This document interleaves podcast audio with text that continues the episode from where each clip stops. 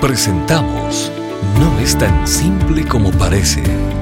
Las respuestas del doctor Miguel Núñez a tus preguntas del día a día. Bienvenidos. ¿Cómo podemos ver la bondad de Dios en medio del sufrimiento? Creo que esa pregunta es como preguntar cómo podemos ver el universo sin un telescopio. La realidad es que tratar de ver la bondad de Dios sin conocer a Dios es una imposibilidad. Lo que me permite conocer a Dios es la palabra de Dios, la revelación de Dios. Ese es el telescopio de la infinitud de Dios, por un lado. Por otro lado, aun si tengo un telescopio y veo el universo y no sé lo que estoy viendo, todavía yo no puedo comprender cuán vasto ese universo es. De esa misma manera, para conocer la bondad de Dios en medio del dolor, yo necesito su revelación, que es como el telescopio, pero yo necesito entender la revelación de Dios para saber qué es lo que estoy viendo o leyendo a la hora de escudriñar su palabra. Entonces, mi premisa es que para yo ver la bondad de Dios en medio del sufrimiento, yo tengo que conocerlo porque al conocer su carácter, entonces hay premisas en mi mente y en mi corazón que me permiten detectar su bondad a la hora de pasar por el sufrimiento. Dios dice a través del profeta Jeremías que si nosotros no vamos a gloriar en algo, que debiéramos gloriarnos no en el poder ni en la sabiduría, sino que nos gloriásemos en que lo conocemos y lo entendemos. Para hacer eso necesito su palabra. Pero luego que yo conozco el carácter de Dios, entonces cuando yo paso a través del dolor, yo comienzo a descubrir que Dios está ahí conmigo en medio de la dificultad. Yo comienzo a, sentir como su gracia me sostiene en medio del dolor. Yo comienzo a ver como gente que viene a consolarme y hacerme compañía es parte de la manifestación del amor de Dios para conmigo yo comienzo a descubrir que los médicos que me atienden y quizás un buen médico que está a cargo de mi caso es parte de la bondad de Dios y la sabiduría de Dios dada a ese médico para que pueda cuidar de mi salud.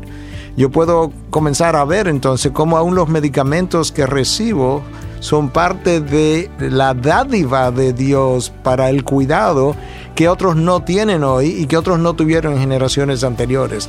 De repente hay un mundo entero delante de mis ojos que me permite ver verdaderamente Dios ha sido bueno conmigo.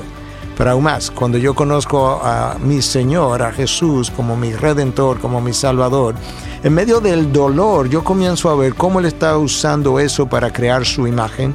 Y no solamente para crear su imagen, sino que en medio del dolor yo comienzo a descubrir que Él está usando la experiencia del sufrimiento para que yo pueda despegarme de este mundo al cual yo estaba demasiado agarrado o sostenido y que yo comience a anhelar el mundo venidero.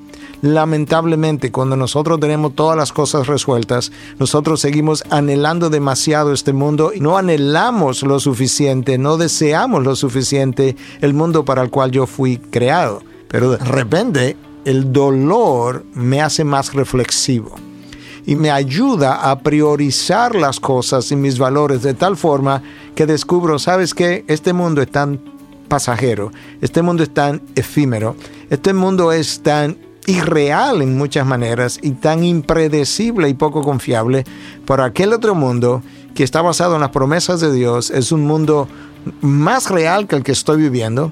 Es un mundo con mejores garantías, con mejores promesas y es un mundo donde el dolor, el sufrimiento, las lágrimas ya desaparecerán por completo y yo comienzo a anhelar el llegar allá, cosa que jamás hubiese pasado a menos que yo hubiese estado atravesando por el dolor. Es difícil conocer cuán útil un paracaídas es hasta que yo estoy en el aire sin poder sostenerme. De esa misma manera, es difícil conocer cuán bueno Dios es hasta que yo no estoy en medio del dolor y yo puedo experimentar su compañía y de repente aún su palabra es más dulce que lo que había sido nunca antes y de repente su presencia es más real que lo que yo había podido experimentar. Y hay ocasiones donde yo he podido decir Señor esto que me está causando dolor en cierta medida yo quisiera que no pase porque tu compañía es tan dulce, tan extraordinaria, tan única como yo jamás lo había sentido que yo no quisiera perder el sentido de tu presencia en mi vida como lo estoy experimentando ahora. Necesitamos conocerlo porque al conocerlo habrán premisas que nos ayudarán como el telescopio a ver lo que está frente a nuestros ojos, pero que estábamos ciegos ante todas esas cosas. Estas y otras preguntas llegan hasta ustedes gracias a la valiosa colaboración de nuestros amables oyentes.